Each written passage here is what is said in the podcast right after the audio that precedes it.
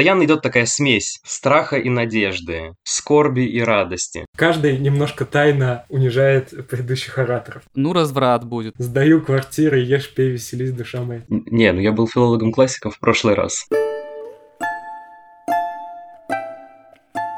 Доброе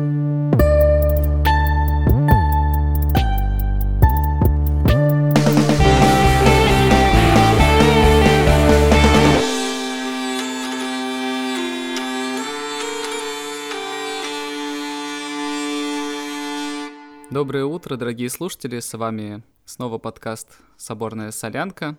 Меня зовут Илья. Со мной сегодня на связи Лёша. Привет, Лёша. Привет. А, а также Петр Озерский, наш а, уже почти постоянный гость. Привет, Петя. Привет. Мы уже поднимали в нашем подкасте тему духовных стихов. А тогда, насколько я помню, мы договорились до того, что в нашей стране не хватает своего Джонни Кэша, и то, что две трети года русский человек пел про смерть. Ну а для того, чтобы петь эти духовные стихи, нужно было ослепнуть. Я могу рассказать, что мы будем делать сегодня. Угу. Да, мы сегодня собрались вместе, любителями духовных стихов, э, маленьким кружком, и хотели поговорить о своих любимых духовных стихах и о том, как они устроены э, с точки зрения музыки, который, записи, которые нам нравятся, с точки зрения каких-то тайных или явных отсылок, с точки зрения тех условий, в которых они записывались, и самое главное, с точки зрения того смысла, который они вкладывают, в который в них вкладывали те люди, которые их пели. Э, не то, что мы претендуем на звание э, великих э, специалистов по духовным стихам, но кое-что мы, я думаю, сможем вам рассказать. Ну что, господа, пришло время раскрыть карты. Я подготовил стих «Житейское море», о котором мы с Петром как-то в том числе и о нем делали гостиную. Тогда мне нравился духовный стих, но не сказать, чтобы он был прямо вау. Вот я тогда был изо всех сил покорен стихом про Алексея. Вот. А чем дальше я слушал «Житейское море», тем больше оно мне нравилось, и я решил в этот раз рассказать о нем. А мой любимый э, духовный стих, конечно же, посвящен теме расставания души и тела. Человек живет на земле. На земле это типа церковный славянизм, да? Или просто архаизм, не знаю. Понятно. Да, кстати, мы как раз-таки а, этим духовным стихом э, завершился наш прошлый подкаст. Это тоже один из моих, входит в топ три моих любимых духовных стихов. А, но все-таки на первое место а, он не попал. Как говорят, первое впечатление, оно самое сильное. Ну так вот, первый духовный стих, который я пел в своей жизни, он так и оказался моим самым любимым. Это духовный стих о Вознесении. Ну, про сюжет, наверное, я расскажу уж там поподробнее дальше. Кстати, знаешь, а, «Человек живет на земле» я впервые услышал именно от тебя, Илья. Могу с него и начать, если уж вы им в прошлый раз закончили.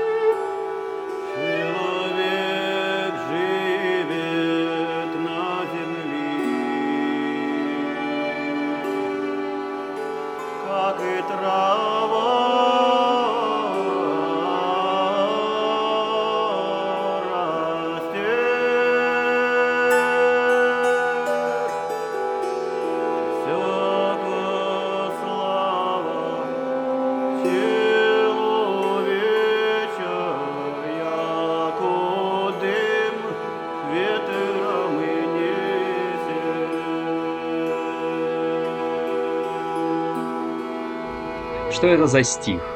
В нем, скажем так, судится наша нынешняя жизнь с точки зрения вечности. Человек живет на земле, как и трава растет. Вся бы слава человеча, яко дым ветром несет. И дальше через тему внезапной человеческой смертности Поутру человек в беседе здрав и весел сидел, ко вечеру человек той в гробе лежит. Мы переходим к расставанию души с телом сначала, потом к страшному суду. Расставание души с телом показано как расставание птенца с гнездом. Парадоксальным образом мы говорим вроде как о конце, получается, что мы говорим на самом деле о начале какой-то другой жизни. Это, наверное, очень мало свойственно нашему нынешнему мировоззрению, даже христианскому, даже православному. Такой взгляд на то, что происходит здесь на Земле, как на подготовку к какой-то другой жизни. И вот это, конечно, мой любимый, наверное, момент, когда вот эта высокая нота, как и птенец с гнездом. Душа с телом и расставалась, как и птенец с гнездом. Надеюсь, это было достаточно чисто мое любимое исполнение, за исключением, конечно, Илюшиного. Исполнение Котова. Там эта нота с гнездом, она звучит просто как какой-то невероятный крик птицы.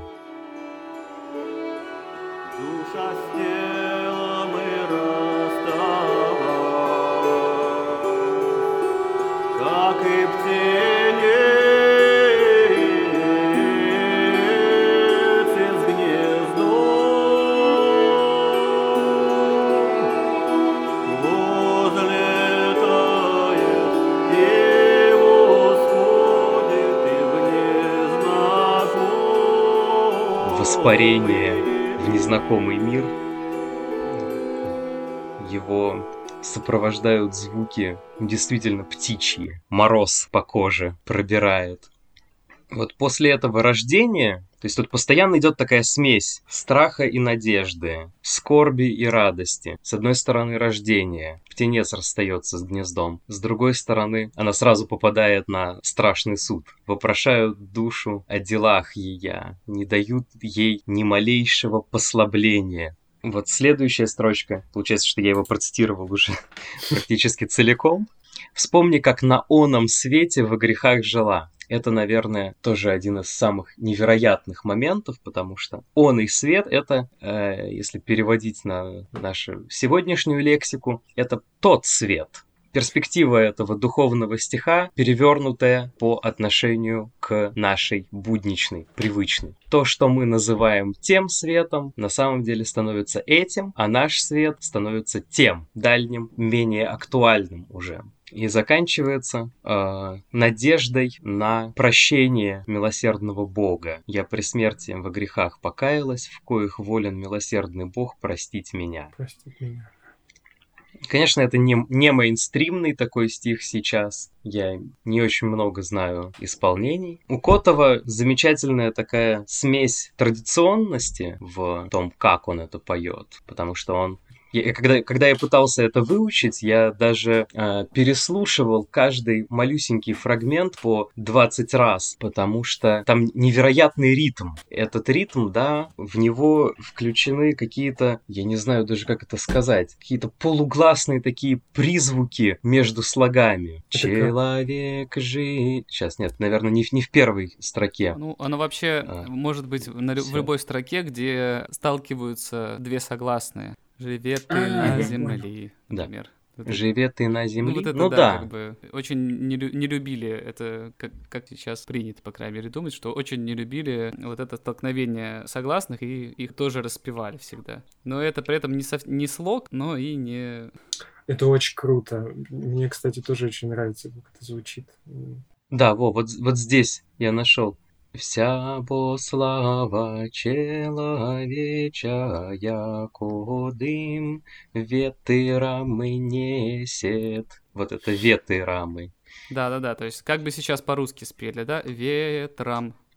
Очень э, большая жесткость, да, кстати, на которую очень многие музыканты сейчас жалуются, э, когда поют на русском языке. А вот этот прием, на самом деле, он делал язык значительно более мелодичным таким и распевным, даже во время, в общем-то, простой речи. Да, еще интересно, что это духовный стих, насколько я, э, я могу судить, э, не совсем стандартен даже для своей темы, потому что э, далеко не все духовные стихи про расставание души с телом заканчиваются покаянием и какой-то вот такой надеждой. Из тех, что сейчас тоже поют, все-таки большинство заканчиваются фразой, значит, что душа будет ввергнута в муку вечную, бесконечную, иногда с последующим описанием более подробным того, что там будет происходить. Именно поэтому именно этот духовный стих тоже как особенно близок, наверное, современным христианам, потому что мы все-таки всегда надеемся на, на то, что милосердие Бога будет превыше любых промахов Да, и вот эта традиционность даже на уровне фонетики, на уровне ритма микроскопического, ритма отдельного слова, она сочетается с очень свободным и свежим использованием каких-то совсем не по средневековому звучащих инструментов, да, там скрипки.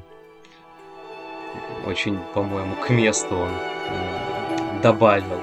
Я думаю, что древнерусские, или как это сказать, старорусские, если мы про 17 век говорим, певцы духовных стихов, они бы оценили это. Да, более того, он добавляет какие-то, насколько я слышу, по крайней мере, европейские струнные инструменты, э, например. Да-да-да, конечно. И, кстати, гусли тоже. Круто. Между прочим, на гуслях э, никогда не пели духовные стихи. Мне кажется, вообще это очень свойственно всей этой традиции духовных стихов, потому что и колесная лира тоже была заимствована, и многие сюжеты были привиты народной культуре из книжной, из каких-то более высоколобых источников. Такая губка, которая все время вбирает в себя то, с чем она контактирует, но отбор этот, конечно, всегда творческий. Тут сразу хочется вспоминать все примеры русской культуры, есть какое-то заимствование, переосмысление какое-то. Но, наверное, сейчас э, не время для этого. Да, спасибо, Петя, что поделился. Может быть, время как раз и про Житейское море поговорить? Да, я тут, э, можно сказать, держался, пока Петя говорил про заимствование и про все вот это высоколобое, потому что у меня, э, конечно, когда я разбирался с Житейским морем, я вот думал очень много о том, что вообще это что это такое, вот, потому что, ну, собственно, это стих о том, что человек плывет по житейскому морю, и вот такое описание. Житейское море играет волнами, в нем радость и горе всегда перед нами. И описание вот того, что, что, что происходит с человеком в этом житейском море, что он может быть богатым, завтра станет бедным, может быть здоровым, а завтра станет больным, вот, и вообще как, как плыть, непонятно в этом случае. Вот, а по поводу высоколобости и народности, я когда искал вообще варианты этого духовного стиха, я наткнулся на то, что многие приписывают этот стих Иосифу Ростовскому. И если Петя меня, меня не поправит в ближайшее время, то оказывается, что этот духовный стих написан, в общем-то, очень образованным человеком, но на самом деле я встречал два варианта про этот духовный стих, что он написан а, Иосифом и что он написан народом, что слова и музыка народная. Я пытался понять, что, что из этого верно, но попозже расскажи, что, что с этим получилось про музыку, про то, кто, кто и что это исполняет. Короче, мне очень много записей житейского моря. Там церковного хора, мужского такого красивого, разные одиночки, э, разные хоры это все исполняют. Но мне нравятся такие две крайности исполнения. Это ансамбль Октай и ансамбль Сирин, собственно, Котовский. Вот, исполнение Октая — это такое, значит, народное пение духовных песен, такой хор бабушек, вот, который и, и колесная лира. Э, и ты сразу понимаешь, что это духовный стих, народный народная песня, и все. Представляешь сразу лавочки, бабушек, которые сидят и поют каждый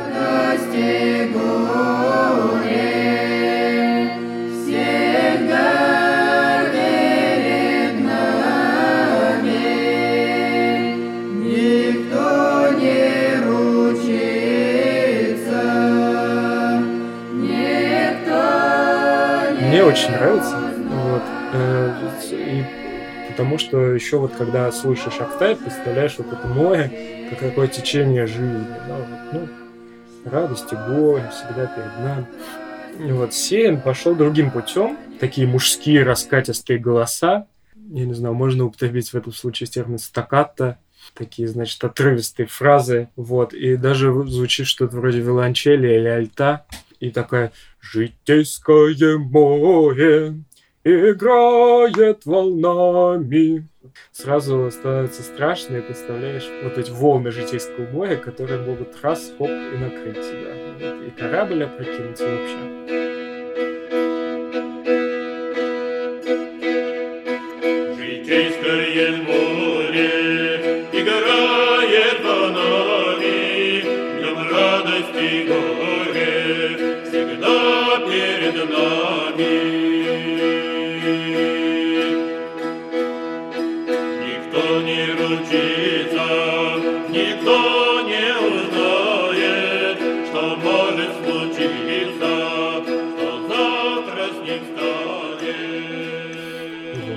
Такое могучее Мне кажется, а? Мне кажется, не страшно, а какое-то очень бодрое рыцарственное звучание. Ну, оно рыцарственное, но, конечно, конечно, тут непонятно, с, с чем бороться, понимаешь? Мне кажется, что оно такое... Бороться с волнами. Да, бороться с волнами не, не выходит. Вот. Никак. Ну, вообще очень красивый, очень простой напев, каждый может выучить, в отличие от э, Петиного варианта. Поэтому очень советую, чтобы петь на лавочке с друзьями. А, вообще, да, э, если говорить о том, откуда этот стих, да, что это значит за Житейское море. Житейское море очень частый образ, наберите в гугле Житейское море, и вы встретите кучу-кучу разных отсылок в разных церковных текстах. Но вообще, первое, что приходит в голову, когда слышишь «Житейское море», это, конечно же, шестой мост покаянного канона э, к Господу нашему Иисусу Христу, если помните, да? Наш любимый, конечно. Э, Житейское море, видя возмущаемым множеством искушений, в тихую гавань твою прихожу, тебе взывая, многомилостивый жизнь мою истленно возведи. Да, то есть это Тойермос посвящен песне Ионы из Чрева кита, ассоциируется с ней. Да, и вот Житейское море — это то место, где волны, где искушения, которые накрывают нас головой, и спрятаться от этого можно в тихую гавань Господа, в тихую гавань, которая олицетворяет Христос, как защиту от этих искушений. Вот, и мы, собственно, в этом море взываем, как Иона, пожалуйста, Господи, выведи меня из этого моря, выведи меня из черва кита так-то очень книжная отсылка, не то, что люди ну, часто слышат Петермос, поэтому действительно, мне кажется, ну, все-таки такая книжная отсылка. Кажется, что все-таки мог быть Иосиф, но меня смутила в исполнении Актая одна строчка. А может быть, завтра сроднишься со мною, пойдешь ты скитаться с горючей слезою. Думаешь, а не сроднишься ли с сумою? Нет, сроднишься со мною. А, то есть есть варианты сроднишься с сумою, а есть варианты сроднишься со мною как бы тут сразу встает вопрос, а не лирники ли это, а не калики ли это перехожие, которые пели этот стих. Для меня непонятно. В версии тысячи может, могло произойти в этом случае все что угодно. Вот с источником я так и не разобрался, но так получается, что вариантов куча. Ну, если все-таки со мною, тогда, конечно, речь идет э, о каких-то народных корнях потому что ну да, о, да, о да. себе так только народ и мог говорить. Хотя сама форма, по крайней мере, вот которую приводишь ты, она, конечно, полностью указывает на то, что это писал какой-то человек, именно как стих, да, в нем есть угу. ритмы, рифмы, и что это довольно позднее. Ну вот и пойми потом. А еще, мне кажется, там вот. есть э, образ колеса фортуны, очень популярный в России в 17-18 веке в народных кругах. Может быть, кстати, поэтому эта песня, даже если она сочинена Иосифом Ростовским, может быть, она поэтому так и прижилась в народе, потому что уж такой любимый образ, уж такой он понятный. Вот я, честно говоря, мне сейчас очень мил этот образ. Я смотрю на себя, на, на мир, значит, что люди копят деньги, покупают себе квартиры, делают себе подушки безопасности денежные, чтобы чувствовать себя комфортно в мире, да, чтобы в нем утвердиться, чтобы он тебя не слишком больно задевал и значит, ты все. Ты в домике, ты в норке. У тебя вроде все есть, дети твои не пропадут, ты сам не пропадешь, и все хорошо. А потом, значит, слушаешь житейское море, думаешь, да, как бы, и действительно, сегодня ты весел и жизнь доволен, раздолье круг тесен, а завтра ты болен. Богат ты сегодня пируешь роскошно, но волю Господню узнать невозможно. Ж живи с этим. Правда, от которой, в общем, не убежишь, но которую очень полезно себе напоминать. Поэтому я прям... Чтобы случайно не застроиться житницами. Да, да. Случайно не э, значит, закупить квартиру в Москве и сказать, все, сдаю квартиру, ешь, пей, весели, душа моя. Вот, ну все такое. Ну, современные цены нам очень а... помогают случайно не закупить квартиру. Собственно говоря, вот Житейское море, Житейское море, и тут самое, самое интересное, самое главное — это конец. Житейское море, волна за волной, сменяется резко под нашей ладьей. Во многих вариантах он заканчивается так. Наш кормчий пред нами, гляди ему в очи, и с верой и совершай путь среди ночи. Мне больше всего нравится такой вариант, то впери в небо очи, и с бурей с волнами борись среди ночи. Вот, то есть ты как бы, как бы Господь не избавит тебя от волн, Господь не избавит тебя от того, что твою лодку может опрокинуть. Но с другой стороны, у тебя есть небо, у тебя есть кормчий, ты знаешь, что ты не пропадешь. Ты знаешь, что у тебя есть ориентир, ты знаешь, куда плыть, И это действительно дает силы, чтобы доплыть. И в этом смысле это немножко отличается от того духовного стиха, таких типичных образов духовных стихов, как расставание души с телом, да, когда вот уже не, не про то, что ты делаешь в жизни, а про то, что будет после, да, вот, ну, конец, Главное успеть покаяться. А этот духовный стих, он именно о том, что вот ты плывешь, ты борешься, но у тебя есть Господь, у тебя есть кормчий, ориентир, благодаря которому, даже если ты потонешь, это не будет концом. Нет, ну, пожалуйста, не надо наезжать на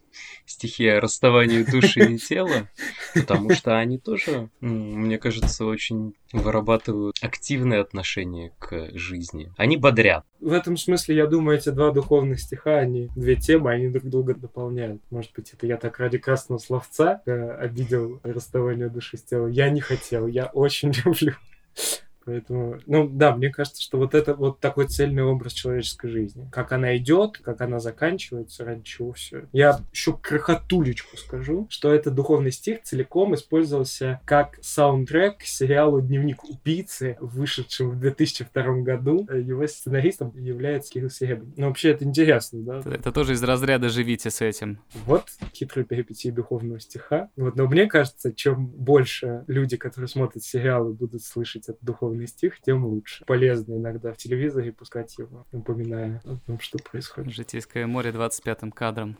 Хорошо, совсем немного времени у нас остается, но, в общем-то, у меня не то чтобы есть прям очень много что рассказать о моем любимом духовном стихе. Такое часто бывает, когда ты исследуешь какую-то тему, но там есть что-то, что тебе особенно дорого, и его почему-то не хочется исследовать, хочется просто любить. Примерно так случилось с этим самым духовным стихом. Первое, что я могу сказать с такой гордостью за него, это то, что сюжет этого духовного стиха абсолютно русский и совершенно не заимствован ниоткуда. В отличие и от расставания души с телом, который отчасти практически цитирует Ефрема Сирина. Или, например, «Житейское море». Вот. Это у нас каждый немножко тайно унижает предыдущих ораторов. Нет, ну это, это конкуренция определенная, это нормально. Так вот, эм, этот духовный стих, он очень был распространен э, на Руси, и, к сожалению, очень слабо распространен сейчас, по крайней мере, не так, как хотелось бы. Да был праздник Христова до вознесения, тут срежался Иисус Христос, Христос, Царь Небесный, тут заплакали, поем, да братья нищие, загоревали, поем, да жены сироты,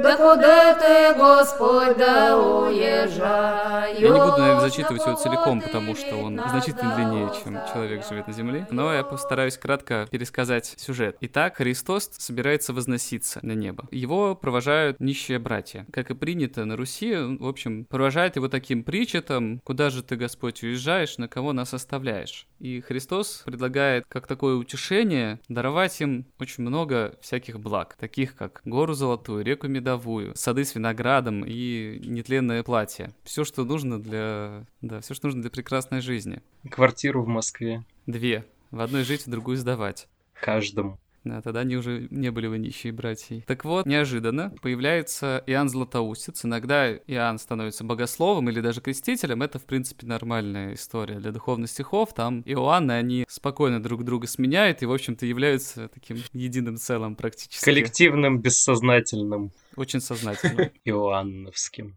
Итак, при этом ему вторит Григорий Богослов, они говорят что о том, что никаких этих благ давать народу не, не надо, что никакого добра от этого не будет, причем обосновывают они очень интересные. Ну, как могли бы мы обосновать? Ну, разврат будет в нашей душе, да, как бы расслабимся, там, житницы построим, как мы уже сегодня говорили. Нет, в данном случае понаедут купцы да все бояра, они все отнимут, и везде, значит, будет убийство, кровопролитство, богохульство. В результате все вот эти дары, они будут в этом всем погребены. Но что же предлагают взамен святители? Они предлагают даровать братья Слово Христово, или в некоторых вариантах имя Христово.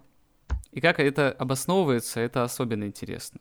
Они будут ходить, да все просите, каждом доме тебя вспоминайте, нося с собой только лишь имя или слово Христова и ходя по миру, вот именно оставаясь вот этими странниками по миру, они становятся главными благовестниками, они становятся вот этими носителями Христа, именно теми, через кого слово Христово живет в этом мире, через кого это слово может быть услышано в каждом доме. Потому что, в общем-то, нищие ходили по всем домам, как известно, и их поддерживать это такая интересная большая традиция, возможно, даже для отдельной темы.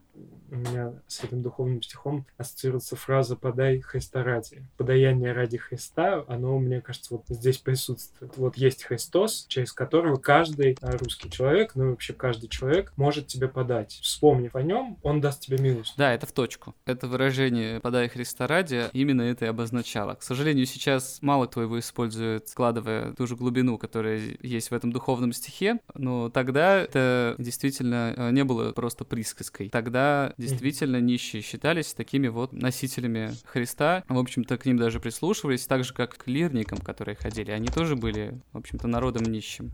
Ну и раз уж тут говорят про музыку, я, наверное, тогда про музыку тоже скажу. Она совершенно невероятная. В таком сказительном стиле он распевается. Причем то, что мне особо нравится, это то, что до нас дошла традиция петь этот духовный стих в основном хором. Таком, таким, можно сказать, хором нищие братья. И это позволило народу сделать очень интересную вещь в музыкальном плане, а именно непрекращающийся, непрекращающийся рассказ. Это когда каждая последующая строчка практически без паузы э, за счет цепного дыхания накрывает э, предыдущую. У меня дыхания, может быть, хватит максимум на две строчки. Ну, можно представить там, что это продолжается там на протяжении пары десятков или даже больше, нескольких десятков строчек. На шестой Пара то десятков да лет. было-то на недельке, да было праздник Христова, да вознесенье, как собрался Иисус Христос на небеса. И вот таким вот э, потоком нескончаемым, таким вот э, рассказом этот духовный стих бесконечно продолжается.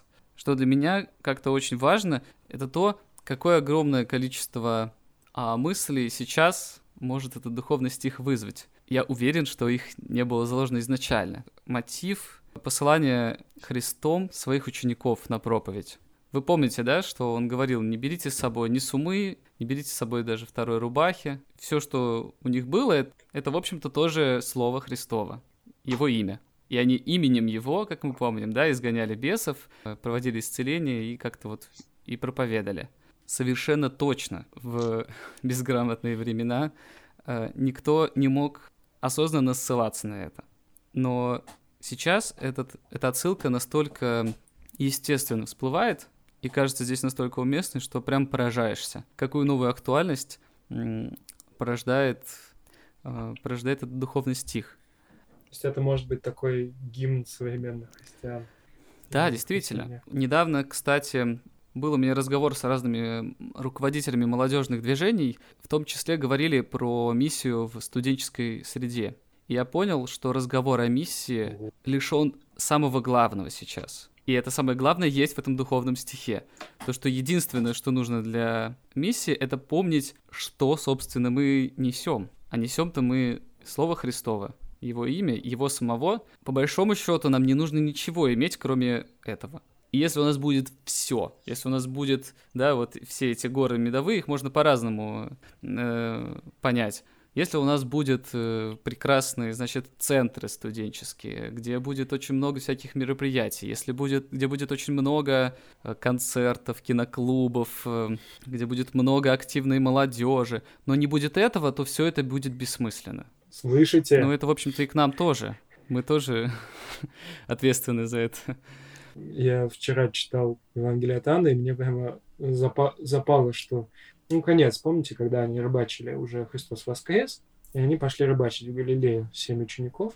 Э, Но они рыбачили, чтобы... ничего не поймали. Рыбачили, чтобы жить. э, Рыбачили, чтобы себя обеспечивать. И тут они ловят 153 рыбы. И встречают Христа, который их кормит. Да, который, у которого уже есть хлеб, у которого уже есть рыба. Все, все он вам даст. Пасите овец его все, у, у него все есть. Все-таки, несмотря на что, он властелин мира. Он или его именем может дать все, что нужно для пропитания, для существования. Вот, конечно, такая. Ну, на самом деле, действительно, она очень евангельская мысль. Чем, как не Евангелием от Иоанна, стоит э, закончить наш сегодняшний подкаст. Спасибо большое, дорогие слушатели, что были с нами эти сколько-то минут. Подписывайтесь на наш подкаст, подписывайтесь на паблик Соль. Мы, И подпитывайтесь. да, ждем вас э, в следующих выпусках. С Богом. Счастливо. До свидания.